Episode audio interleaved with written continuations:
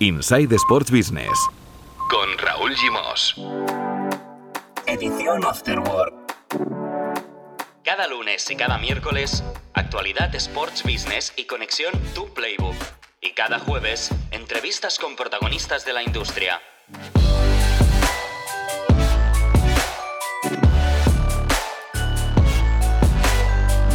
Hola, muy buenas, bienvenidos y bienvenidas a la edición Afterwork de Insight Sports Business, un podcast de Sports and Life.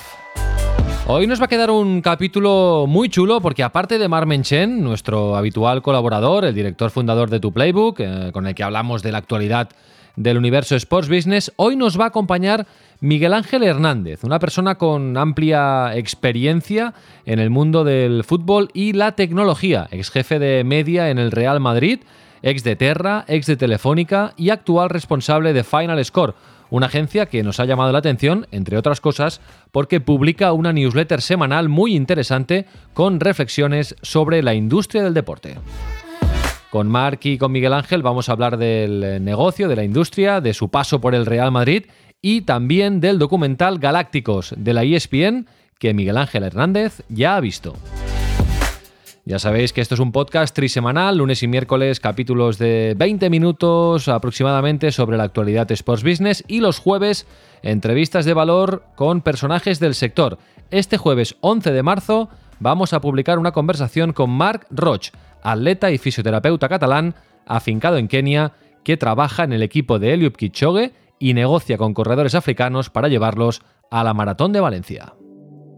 Hola Marmenchen, ¿qué tal? Muy buenas. Hola, ¿qué tal? ¿Cómo estamos? Bueno, ahora saludamos a nuestro invitado, a Miguel Ángel Hernández, pero antes, así rápidamente, vamos a comentar un par de noticias del universo Sports Business.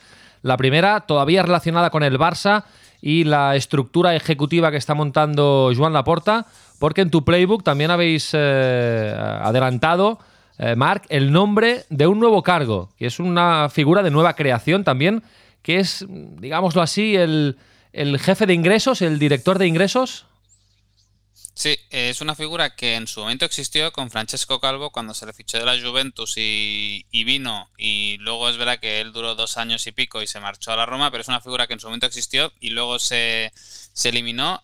Ahora esta posición la ocupará Alex Barbañ, que es una persona que iba en la candidatura de Joan Laporta. Yo pensaba que iba a ser miembro de la junta directiva, pero no. En su caso se incorporará eh, al comité de dirección. Eh, de él dependerá todo lo que es generación de, recursos, por lo tanto dependerá de Ferran Reverter, que recordemos es el nuevo CEO de, del club. Y digamos que yo creo que jerárquicamente seguramente está a un nivel de Mateo, al mismo nivel que Mateo Alemán, uno en la parte de fútbol, el otro en la parte de lo que es generación de, ingresos, ya lo que está por ver pues es quién será el director comercial del club, porque Xavi Asensi recordemos que, se ha marchado al Inter de Miami y también eh, qué pasará con la dirección de marca y otras direcciones que bueno que deberían teóricamente colgar de, de esa dirección general. Es una persona que viene del sector inmobiliario, que por lo que sabemos ha estado muy involucrado en la candidatura en todo lo que es la definición de todas las líneas de negocio que Joan Laporta ha ido anunciando y Jaume Giro también. Y veremos qué tal encaja en, en, la estructura del fútbol. Del inmobiliario al, al, deporte hay un, hay un mundo, pero lo de siempre, imagino que si te rodeas de buenos profesionales, pues oye, eh, con que sea un buen líder de área ya, ya bastará. Bueno, pues poco a poco iremos confirmando la nueva estructura que cambia y los nombres que la, que la conforman. Em, otra noticia que quiero comentar contigo, Mark, y que he leído en tu playbook en los últimos días y que me ha llamado la atención. Hemos hablado también en este podcast a menudo del Olympique de Lyon, un club eh, que cotiza en bolsa y, de una manera exitosa, digamos, y mm, em, va a compensar el ajuste salarial que, debe hacer, y más siendo un club francés, con, con lo que les ha afectado la, pandemia a, los clubes de fútbol de Francia, va a compensar esta bajada salarial o quiere proponer a la plantilla que a cambio de este ajuste salarial eh, compensarlo con acciones del club. Y esto me ha parecido novedoso. Sí, una de las ventajas de cotizar en bolsa es que puedes emitir nuevas acciones. Bueno, cualquier empresa lo puede hacer, pero cuando cotizas en bolsa es algo más, es algo más sencillo hacerlo. Y lo que propone Lyon a mí me parece bastante inteligente, sobre todo porque también reforzar el compromiso de los clubes con, con la institución. La idea es que entre el 5% y el 25% de la nómina de la temporada 2021 la cobren en acciones del, del club Por lo tanto, el hecho de que sean accionistas de la propia entidad eh, nos hace presuponer que también se van a esforzar eh, en lo deportivo para que, oye, para que el club consiga objetivos, porque al final, oye, si crece el club, crece el valor de la acción y por lo tanto, por poner un ejemplo, lo que hoy a lo mejor son 100.000 euros en acciones de, del Lyon, en un año pueden ser 300.000, 400.000 euros en función de cómo evolucione la, la cotización del, del, club. De momento tiene un acuerdo con el 50% de la plantilla, veremos si el resto también se sume, pero bueno, oye, es una idea más que a lo mejor algún club de la liga eh, se anima también a se anima también a hacer porque oye, es una manera de ahorrarte dinero, pero tampoco obligar al jugador a renunciar a, ingresos. Lo que pasa es que aquí primero tendrían que salir a, bolsa los clubes, que de momento no tenemos ningún ningún caso en el, en el fútbol aunque no español. lo puedes hacer, es más complicado, pero pero te podrías animar y sobre todo que necesitas también una propiedad, digamos, un accionista mayoritario, o sea, clubes como eh, el Betis o el Sevilla, donde no hay un accionista único claro, por ejemplo, pues es una fórmula que podría generar muchas ampollas porque, oye, vete tú a saber si luego se intenta convencer a la plantilla para que una asamblea o una junta de accionistas te apoye a ti y no, y no al rival. Y luego, ya que estamos en Francia, una noticia de rugby, porque el top 14, que es la liga francesa, liga profesional, ha vendido los derechos televisivos de la competición eh, en el periodo 23-24 a 26-27, tres temporadas, a Canal Plus por 454 millones de euros. Esto es eh, aproximadamente 113 millones de euros por temporada por los derechos de la Liga Francesa de Rugby. Es un 17% más de lo que paga eh, Canal Plus, que ha renovado, digamos, eh, los derechos eh, esta misma temporada. ¿Qué te parece cómo está cotizado el rugby en, Francia? Aquí, bueno, aquí es que no se paga nada, aquí casi que al revés, que hay que pagar para que, para que emitan el rugby. Hay que recordar que, eso, que hay competiciones que en un país pueden no tener mucha lógica, pero que en otros eh, tiene una importancia muy fuerte. El rugby sí que está muy arraigado eh, entre los consumidores franceses de, contenidos deportivos. Para que nos hagamos una idea, para que lo comparáramos, por ejemplo, con la CB, ¿no? que es el segundo deporte más, más seguido aquí en España. Eh, estamos hablando de que son 10 veces más lo que va a cobrar el rugby francés en Francia que lo que cobra la CB en España actualmente por, por sus derechos de decisión. Por lo tanto, eso ya nos da una magnitud del tirón comercial que tiene, que tiene el Oval en, Francia. Mm. Pues es muy buen, muy buen dato, muy buena comparación. Bueno, Marc, te presento, aunque creo que ya lo conoces, a Miguel Ángel Hernández, nuestro invitado especial hoy en este capítulo de, de Insight Sports Business. Hola Miguel Ángel, ¿qué tal? Muy buenas. Hola Raúl, hola Marc, encantado de, estar con vosotros. Muchas gracias por la, por la invitación para charlar de, de lo que nos gusta, ¿no? Del negocio en el, en el mundo del deporte. muchas gracias a ti. Eh, gracias también por escucharnos. Eh, nos consta. Y bueno, de esa manera también nos conocimos, nos conectamos. Eh, también descubrimos la, la, newsletter de Final Score, newsletter semanal que sale cada viernes. Y yo creo, ya lo he comentado con Mark, que es un complemento perfecto a la newsletter diaria de tu playbook, que, que está más centrada en la actualidad eh, diaria y en las exclusivas, digamos. En cambio, Final Score pues te ofrece un punto más de pausa, de reflexión. Eh, son reflexiones más personales de Miguel Ángel con su amplia experiencia en este, en este sector, ¿no? Eh, porque yo te he presentado antes un poco, Miguel Ángel, pero explícanos un poco cómo llegas al mundo del deporte y cuál es tu, tu experiencia y tu trayectoria. Bueno, pues Espero no hacerlo muy largo, haré la versión, la versión corta. Eh, yo soy una persona que siempre me ha gustado la tecnología y siempre he trabajado en, compañías muy relacionadas con, con, esa, con la tecnología, con la, con la innovación. Eh, mi primer trabajo así un poco serio fue allá por mediados de los 90 en Teleline, que era un proveedor de acceso a Internet, cuando, cuando había ese tipo de compañías y no eran las grandes operadoras de, telefonía los que, los que lo proporcionaban. Y bueno, ahí entré en, la órbita de, Telefónica. Después de eso estuve en la propia Telefónica de España, también en la, en la gerencia de Infovía Internet, que recién se creaba precisamente para facilitar el acceso de los usuarios a Internet. Eh, y de ahí pasé a Terra. Tuve la suerte de ser el empleado número 10 de Terra, con lo cual, bueno, pues eh, tuve el lujo incluso de, estar en las reuniones en las que eh, decidíamos el nombre. Tener en cuenta que creamos una compañía de la nada a ser la segunda empresa en capitalización bursátil en, España. en nada, en un, en un par de años, con lo cual os podéis imaginar lo que supusieron esos, esos años. Además, me pilló joven y bueno, pues la verdad es que fue, fue una experiencia increíble haber tenido esa, esa oportunidad. Y de ahí pasé al Real Madrid, bueno, pues por una persona con la que había coincidido anteriormente en, en, otros trabajos, me llamó porque precisamente en el año 2000, que yo entré en, en diciembre del año 2000 a trabajar en el Real Madrid, pues bueno, unos meses antes había incorporado a Florentino Pérez, había ganado las, las elecciones y bueno, pues un poco con la estrategia de profesionalizar el club. En aquella época ya los clubes de la Premier estaban empezando a dar sus pasos en profesionalizar sus estructuras, eh, la parte de negocio cada vez adquiría mayor importancia y me incorporé como eh, director del área de, de media que en aquella época pues era la web, eran las publicaciones más tradicionales que teníamos, como, como la revista de, que se entregaba a los, a los socios y aficionados, o incluso la revista de, que se entregaba a los asistentes a los, a los partidos, y del canal de, del canal de televisión. Eh, no había nada. No... Claro, aquello, aquello, perdona Miguel Ángel, era como el, el embrión de lo que hablamos a menudo con Mark, que ahora los clubes se han convertido en eh, productoras de contenido, ¿no? Aquello era la prehistoria de esto, ¿no? El embrión. Exacto, yo siempre llevo a gala haber sido la primera persona en el, Real Madrid que tuvo un cargo eh, con responsabilidad en lo digital, porque es cierto que que mis compañeros habían, habían hecho algunas cosas, teníamos una web, pero evidentemente era, era más corporativa. Pensemos que estamos hablando del, de eso, del año, del año 2000.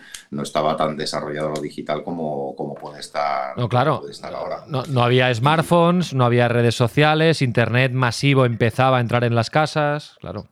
Exacto, no existía el iPhone, por ejemplo, no existía Android. Internet empezaba a entrar en las casas con modem, eh, nada de ADSL todavía, nada de fibra, por supuesto, o sea, era otro mundo. Exacto, exacto. Teníamos que, conectarnos a través de, de, un modem, los contenidos incluso que se podían visualizar eh, bueno, la, parte de vídeo no era, no era lo que ahora estamos, estamos acostumbrados. Pero bueno, la verdad es que fue una época muy bonita. Mi, trabajo cuando entré en el Real Madrid fue casi de consultor, porque yo siempre he pensado que, Internet, que, los servicios digitales no dejan de ser una capa transversal que lo que tienen que ayudar es al resto de, de, las áreas, llámese una empresa o llámese un club, en cómo establecer relaciones con sus clientes en el caso de empresa o aficionados en el caso de, un club de fútbol. Así que lo primero que hice fue pues casi pasarme dos meses hablando con todos los responsables e integrantes de las diferentes áreas del club, desde el área de socios, ticketing, la fundación, baloncesto, fútbol, etcétera, etcétera, para comprender un poco cuáles eran sus problemas y, cómo podíamos aprovechar por los distintos assets, los, distintos activos que teníamos y canales de comunicación que podíamos generar desde el área digital pues para mejorar esa, relación, para proveer de mayores servicios a, a los aficionados.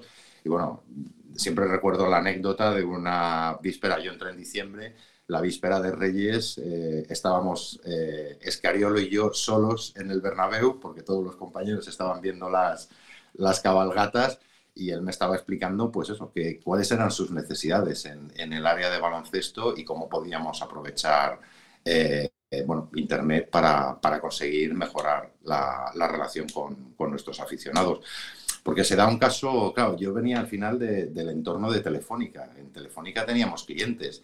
Es cierto que, bueno, en Terra hacíamos un montón de cosas, teníamos muchos servicios. Eh, yo llevaba el área de desarrollo de productos y servicios a nivel eh, global, con lo cual, pues tenía eh, una, una, excelente relación con mis compañeros en, en Latinoamérica pero no dejaban de ser clientes. Nosotros teníamos que invertir en, que se conociera los servicios, teníamos que hacer publicidad, teníamos que... Pero cuando llegué al fútbol ah, fue un shock, porque no estamos hablando de, clientes, estamos hablando de aficionados. No le hablas a la, a la cabeza, no le hablas al bolsillo, le estás hablando al corazón directamente. Es una vinculación emocional y el cambio es radical, radical. Bueno, muy interesante, muy interesante. ¿Cómo definirías el, momento actual y la evolución que ha tenido todo esto en el mundo del fútbol, en los grandes clubes de fútbol. Bueno, pues es que, claro, de, mi época no se parece en nada. Yo, yo es cierto que estuve eh, ocho años en el Real Madrid, estuve hasta 2008, tuve distintas eh, responsabilidades, estuve los tres primeros años, como os decía, llevando el área digital, después pasé a, eh, cuando ya conseguimos establecer las bases de, lo que queríamos, de lo que se quería convertir el, club, pasé a dirigir el, área internacional, que no tenía mucho que ver con el, con el área digital, pero quizá mi experiencia previa en, compañías como, como Terra me había dado esa visión y esa posibilidad de, de, hacer aún más grande o de llegar de otra forma a los aficionados que teníamos a lo largo del mundo. Y luego, posteriormente, en los dos últimos años, volví otra vez al área digital que digamos que está más cercano a, lo que vemos, a lo que vemos ahora. En esa época, en 2006, 2007, ya creamos nuestro, nuestro canal de YouTube. Eh, yo creo que el Fútbol Club Barcelona y nosotros fuimos los primeros en crearlo con una diferencia de, un par de semanas. Eh, dimos de alta las cuentas en Twitter, que claro, en aquella época, ahora Twitter es muy obvio, ¿no? Después de la guerra todos somos generales pero en aquella época mm, no teníamos ni idea de hasta dónde podía, hasta dónde podía llegar. Eh, creamos eh, también las cuentas en Facebook, eh, llegamos a un acuerdo con Kitback, que ahora es Fanatics, para, para hacer toda la parte de e-commerce.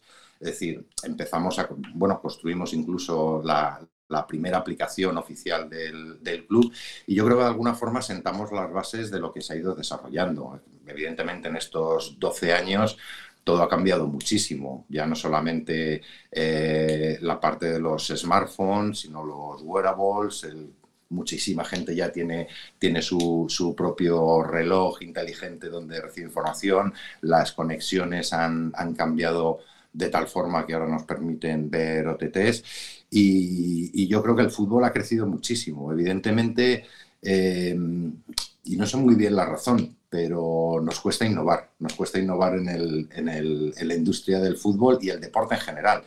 Y si bien los clubes de fútbol tienen mucho camino ganado, yo soy un firme defensor de que, de que otros deportes minoritarios deberían apoyarse muchísimo más en la tecnología precisamente para, para llegar a ese aficionado, sobre todo porque yo creo que tenemos la suerte en los últimos años de que la tecnología nos está dando muchísimas herramientas para llegar más y mejor a ese aficionado, para darle contenidos, para trabajar en el mundo del, eh, ya no solamente en el, en el live, sino dando contenidos constantemente, incluso para dar voz al aficionado, que el deporte tampoco es demasiado o no, no gusta demasiado lo de dar voz al aficionado por, por, todo lo que se puede lo que se puede crear pero que en el fondo estamos hablando de, como os decía, de una vinculación emocional, estamos hablando de, sentimientos. Bueno, quizá la pandemia puede acelerar, ¿no? Esto que comentas, que, haya una apuesta, no te diré más firme, sino casi obligatoria por, por todo este ámbito digital y que se den cuenta de que puede generar también eh, mucho a nivel de ingresos, ¿no? Bueno, pues, pues sí, es cierto que está, que está acelerándolo pero yo sigo creyendo que no, que no lo está acelerando lo suficiente. O sea, todavía vemos clubes que lanzan servicios a bombo y platillo cuando es algo que la sociedad en general, en su relación con otras marcas o con otras empresas otras entidades, están más que acostumbrados. Es decir, no sé, me parece absolutamente obvio que ahora tú accedas a un, a un estadio con tu teléfono móvil. No, no, sé, yo no, no, no, lo entendería de otra, de otra forma. Eh, la gente más joven está, eh, utiliza Bizum para pagar, eso de ir al banco o incluso la banca electrónica es un poco, no sé, como, como de, gente, de gente mayor. Y, y es cierto que, como os decía, el, el, el, fútbol en particular tiene muchísimo terreno ganado. Es decir, todavía hay muchísima afición. Eh, el, directo eh, tiene un grandísimo, un grandísimo peso, pero también lo que nos ha traído la pandemia, que ya venía de atrás y también ha acelerado, es mucha más competencia. Yo soy de una generación más mayor, en mi época solamente había dos canales de televisión y en uno veías fútbol y en otro baloncesto. Toda nuestra generación, de alguna forma, ha sido muy, eh, muy seguidora del, del, deporte, pero es que los chavales de ahora La oferta es infinita, sí, sí, la competencia es, es feroz. claro, y, eso está cambiando el comportamiento del, del usuario y estamos acostumbrados en el mundo del deporte a que sea el usuario el que venga. Pero es que mm, a mí, sinceramente, me da la, me da la impresión de que el mundo del deporte en general y el, y el, y el fútbol en particular van a tener que hacer un esfuerzo para captar, para captar a los nuevos seguidores, porque la gente joven, bueno, viven en Fortnite. Sí, sí. Sí, sí, sí. Hemos hablado también eh, mucho de, esto en este podcast. Bueno, em, eh, hablaremos otro día con más calma y haremos reflexiones mucho más amplias sobre la industria del deporte para conocer tu punto de vista y tu basado en tu experiencia. Pero ahora te quería preguntar por Galácticos, eh, que aquí, se, aquí siempre hablamos con Mark de documentales. Mark, tú no lo has visto todavía, ¿eh? Ya, el otro día te dije cómo lo podías ver. No, ya me has dicho el truco para. ESPN Player. gratis y no tener que pagar, o sea que estoy a la espera de. Bueno, sí, pero todo legal, ¿eh? O sea, no es pirata, sino es la prueba, ver y irse. Bueno, luego te puedes quedar también. La propuesta de ESPN. Sí, te puedes quedar también, claro, si te convence. Sí, sí. Eh, sí. Miguel Ángel, tú ya lo has visto, ¿eh? Sí. En ESPN. justo, de hecho, ayer, ayer vi el tercer capítulo. Ayer publicaron el, tercero, es una serie de tres. De tres, ¿eh? Es de tres capítulos. bueno, claro. capítulos, media, media horita. Claro, y tu punto de vista, digamos que es diferente al nuestro, porque claro, tú estabas dentro del Real Madrid cuando eh, llegaron los Galácticos, ¿eh? Que si Beckham, que si Ronaldo, Zidane, Figo, etcétera, etcétera. ¿Qué te ha parecido?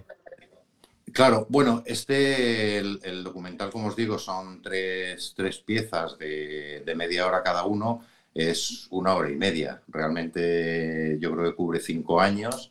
Eh, es difícil condensar eh, cinco años en, una hora y media. Y es cierto que, la visión es más desde el área deportiva. Yo estaba en el área de negocio, es cierto que, que viví justo esos, esos años, coincidieron, y bueno, la, verdad es que, claro, yo en el área deportiva no, no entro, no, nunca he tenido una, una relación o, desde el club tampoco teníamos una relación muy estrecha con, con, los, con los, jugadores.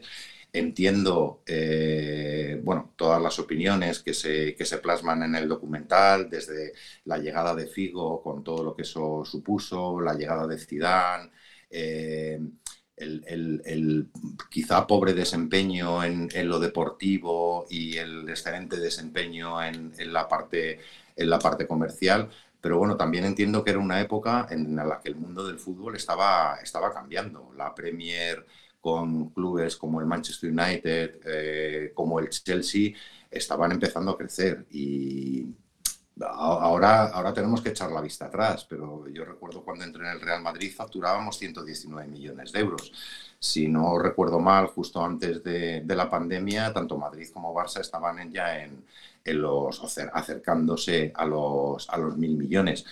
Eh, era una industria que en ese momento tenía, tenía que cambiar y, la estrategia de, presidencia de, Florentino y de, la junta directiva era que teníamos que subirnos a ese, carro.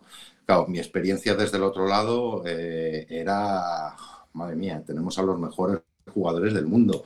Eh, es verdad que todo esto se, tiende a mercantilizar y a contraponer lo deportivo con la parte de negocio pero y, se ha criticado siempre las giras. Yo, yo, como os he dicho, durante unos años fui el responsable de organizar esas giras y, y yo sigo diciendo que la parte más emocionante, más, más importante de eso era la parte emocional, o sea, poder darnos el, uh, el lujo de, de, poder visitar países como Japón, como China, de que, claro, es que, es que a nosotros a lo mejor nos cuesta verlo, pero para un japonés probablemente esa era la única oportunidad que iba a tener en su vida de estar cerca de los jugadores a los que, a los que idolatraba, de estar cerca del club eh, por el cual, y más aún en países como Japón, pues era capaz de quedarse a las 4 de la madrugada para, ver un partido. Y no, solo era el dinero, sino también la vinculación emocional que consigues, ¿no? cómo, cómo ampliar la base de fans, ¿no? Exacto, porque... Que a la larga es dinero también, en principio. Efectivamente, sí, sí, también, pero una cosa, una cosa lleva, lleva la otra. Pero es que siempre hablamos del mundo del fútbol, pero si pensamos en otras industrias como la música, como el cine, los músicos hacen giras, se pasan años, eh, un año entero girando y dando la oportunidad a sus seguidores de estar cerca de ellos. No es lo mismo la experiencia de escuchar un, CD, bueno, ahora en, Spotify, eh, escuchar a tu cantante favorito, a tu grupo favorito, que tener la oportunidad de ver un concierto en directo. Los actores, antes de lanzar una película, se pasan semanas eh, viajando por todo el mundo y promocionándolo en los distintos, en los distintos países. Son industrias los que, en los que la parte emocional son, es muy importante y el fútbol no deja de, no deja de ser pues, pues eso, una industria basada, basada en, la, emoción. Con lo cual, bueno, el, documental da, da, su punto de vista. Yo, sinceramente, estando dentro, tenía otra visión. En lo deportivo, pues hombre, unas veces puedes ganar, eh, otras no. Pero, pero yo creo que en ese momento se hizo lo que, lo que se tenía que hacer, por lo menos desde el punto de vista de, negocio y de traerse a los, a los mejores jugadores del mundo. Yo, como os digo, no, no, no, no conozco lo suficiente el área deportiva como para dar mi opinión al respecto de lo que eso, de lo que eso supuso. Eso se ve en el, en el documental y cada uno, pues evidentemente, plantea las, las opiniones de, de cómo vivió de cómo vivió ese momento. Bueno, pues hay que verlo. Hay que verlo, Marc. ¿eh? Hay que verlo y ya opinaremos. ¿eh? Pero hay que verlo porque aquí lo, vemos todo, lo que toca al este mundo fin de semana lo intento. Venga, perfecto. Pues nos dices en el próximo capítulo de, de Insight, ¿eh, Marc? Ahora ya deberes. Venga, deberes para el fin de semana. Bueno, Miguel Ángel, eh, pues nada, ha sido un placer tenerte hoy. Ya repetiremos en un formato más tranquilo y más largo en el futuro. Y nos cuentas también qué hacéis en Final Score, porque hoy hemos hablado de la newsletter, que la recomendamos. Vamos a dejar el enlace en las notas del capítulo, que es una newsletter que haces desde hace relativamente poco, ¿no? Hace, me parece que vais por la 8, ¿no? Sí, sí. esta semana tendremos, tendremos la, novena. De hecho, casi van siete, porque las dos primeras las hice simplemente en petit comité, compartiéndolo con, con algunos profesionales del mundo del deporte amigos y con los que tengo buena relación, pues simplemente para, para, que vieran si de verdad tenía, tenía algún sentido y si le veían algún, algún valor. Sí, estamos empezando. Creo que, bueno, pues es una, es una forma de, como bien decías al principio, de una reflexión un poco más pausada. No, mm. No pretendemos hacer competencia a tu playbook, no, lo nuestro no es la, no es la actualidad, sino al revés. Yo como he tenido la suerte de, estar dentro de un club de fútbol, sé la locura que es estar, pues eso, 8, 9, 10 horas diarias, trabajar los fines de semana, eh, ir eh, leyendo la información a, a trocitos de, de, cada una de las fuentes que nos llega. Y bueno, de alguna forma lo que pretendemos es simplemente pues eso, mm, sacar determinados temas que consideramos que pueden, que pueden ser importantes y dar las herramientas para que la propia persona que lo, que lo está leyendo, los lectores, pues puedan profundizar, puedan profundizar más en, más en ello. Mm. A mí me gusta mucho y me inspira. Yo de hecho me baso cada día en la newsletter de tu playbook y los viernes pues me leo la, newsletter de Final Score y, nos inspira también para, eh, hacer los contenidos de este, de este podcast. Eh, Miguel Ángel, un placer, muchísimas gracias y hasta la próxima. Muchísimas gracias a vosotros. Un placer. Marc, eh, venga, el lunes nos cuentas qué te ha parecido Galácticos, ¿eh? Deberes. El lunes más, sí, sí, lo veré. Venga, un abrazo, te leemos en tu playbook. Un abrazo.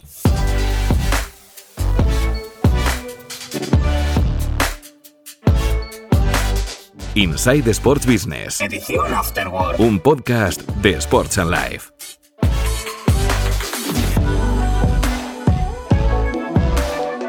Visita nuestra web sportsandlife.com o contacta con nosotros en insight@sportsandlife.com.